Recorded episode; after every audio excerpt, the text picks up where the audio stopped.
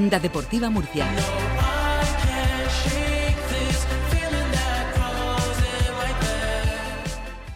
Es martes, toca Mundo Trecera, el último de Onda Deportiva Murcia. ¿Qué tal, Paco Sarabia, amigo? Muy buenas. ¿Cómo estamos, Victorio? ¿Todo bien? Bueno, la verdad que la tercera federación está ajetreadita y apretada. Yo no me esperaba Pues- que el Cieza volviera a pinchar, no me esperaba que el Molinense volviera a pinchar de la parte de arriba. Pues sí, hace dos, la semana pasada hablábamos de que tanto la Minera como el CISA a priori tenían partidos que debían sacar. Sí. La Minera lo consiguió, venció 0-2 al Monte Casilla, al colista, y el CISA jugaba en casa ante el Muliño, que también es de la zona baja, y esperábamos una victoria del cuadro espartero, pero se chocó con la defensa del Muliño y empató a cero. Y lo que la semana pasada parecía que era pelea de dos Hmm. y el resto para el playoff, ahora parece que se escapa un poco la minera y se aprieta el resto. Está intratable, ¿no? Porque la Deportiva Minera volvió a ganar este fin de semana. Y, y me gustaría hacerte una pregunta, es ¿cómo está Isaac Akeche? Pues de momento está siendo suplente, no ha jugado todavía de titular. Entiendo que Popi no lo ve físicamente al 100%. No ha visto puerta. Ha, jugado, desde que ha llegado ha jugado todos los partidos, eh, ratos en la segunda parte. En los dos partidos que yo lo pude ver ha tenido una ocasión clara en cada encuentro, no, no ha tenido suerte. Y de momento eh, como el equipo va tan sobrado arriba, de momento no están necesitando que sea decisivo desde el primer momento. A ver, para mí otro de los partidos del fin de semana, creo que indudablemente fue la del Imperial con el UCAM, eh, que te estoy siempre dando la matraca y fíjate, le ganó la partida a Cuellar a Pedro Alburquerque que estaba teniendo un inicio inmejorable. Sí, y la verdad que el partido estuvo muy igualado, hubo momentos para ambos equipos y lo que siempre se dice que el fútbol se decide por detalles, pues ambos equipos tuvieron muchas ocasiones y en un córner al inicio de la segunda parte, a balón parado de cabeza Jesús Hernández, hizo el único tanto del partido y al final podía haberse podía haber caído para ambos lados, se lo llevó el Imperial y para la clasificación la verdad que va muy bien porque hace que se apriete todo. Sí, sí, sí, sí, sí. Sobre estos dos, quiero hacerte una pregunta. ¿Cuáles son los jugadores más determinantes para ti de este Real Murcia Imperial? Pues si sacamos de la ecuación a Totti y a Mariano, que parece que están entre dinámica de primer equipo y, y, y el tercera federación, a mí el, de los jugadores que más me gustan es Ángel García, que cada vez que es de los jugadores que minutos juego eh, consigue mayor cantidad de goles, y otro futbolista que siempre me ha gustado y siempre deja detalles espectaculares, por ejemplo fue el que dio la asistencia del gol, es Ismael Ferrer, el, el extremo, Sí. que ha tenido momentos de altibajos, pero cuando tiene el partido, la verdad que es un jugador que da gusto verlo.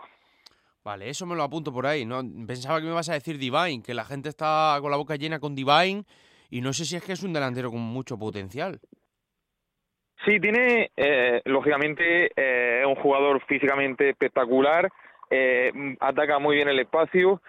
Creo que él no tiene tanto gol como el que se le debe esperar a un delantero, sobre todo si quiere eh, eh, crecer y estar en una categoría superior, pero es joven y las condiciones las tiene. La verdad que entiendo que el club apueste por él, porque es verdad que es un jugador que no se le, de momento el techo es difícil saber dónde está. Vale, vale, vale, vale. Y de Lucambe, dame un par de nombres destacaditos de jugadores que pueden estar el año que viene con el primer equipo tal y como está la situación. Pues me gusta mucho Iker Iborra, el centrocampista. Eh, tuvo el, el, el pasado domingo una ocasión muy clara al inicio del partido que atacó muy bien el espacio, se quedó del- delante del portero, pero no pudo marcar, la mandó fuera. Y también en el centro del campo me gusta mucho David y, y, Zorrilla, son dos jugadores que tienen mucha calidad en el con el balón en los pies. Y yo creo, viendo cómo va el UCAM, el primer equipo, que no sé yo si se va a quedar en tierra de nadie. Es una cosa de la que estaba pensando y puede ser que los veamos pronto porque si el año no sale como espera el club, lo que sí podrían hacer es adelantarse y probar a estos chavales que seguramente para segunda federación yo creo que van más que sobrados. Y lo que te voy a contar es que si no me fallan las cuentas, los cálculos y por lo que he podido preguntar, Arestal, el primer equipo en segunda federación, y si no juega playoffs, el UCAM B, aunque sí que esté en zona de playoffs, no los jugaría, los jugaría el siguiente clasificado. En ese sentido, Claro, porque- como el Lorca Deportiva y el, y el Imperial están ahí tan ajustaditos, les puede venir entre comillas bien. Sí, porque la verdad es que la federación lo ha hecho bien y la tercera federación acaba una semana más tarde que la segunda federación. Entonces, se puede evitar eso que hemos visto años anteriores y a mí la verdad que me cabreaba muchísimo, que es ver a un filial compitiendo una fase de ascenso sin poder ascender. no tiene sentido.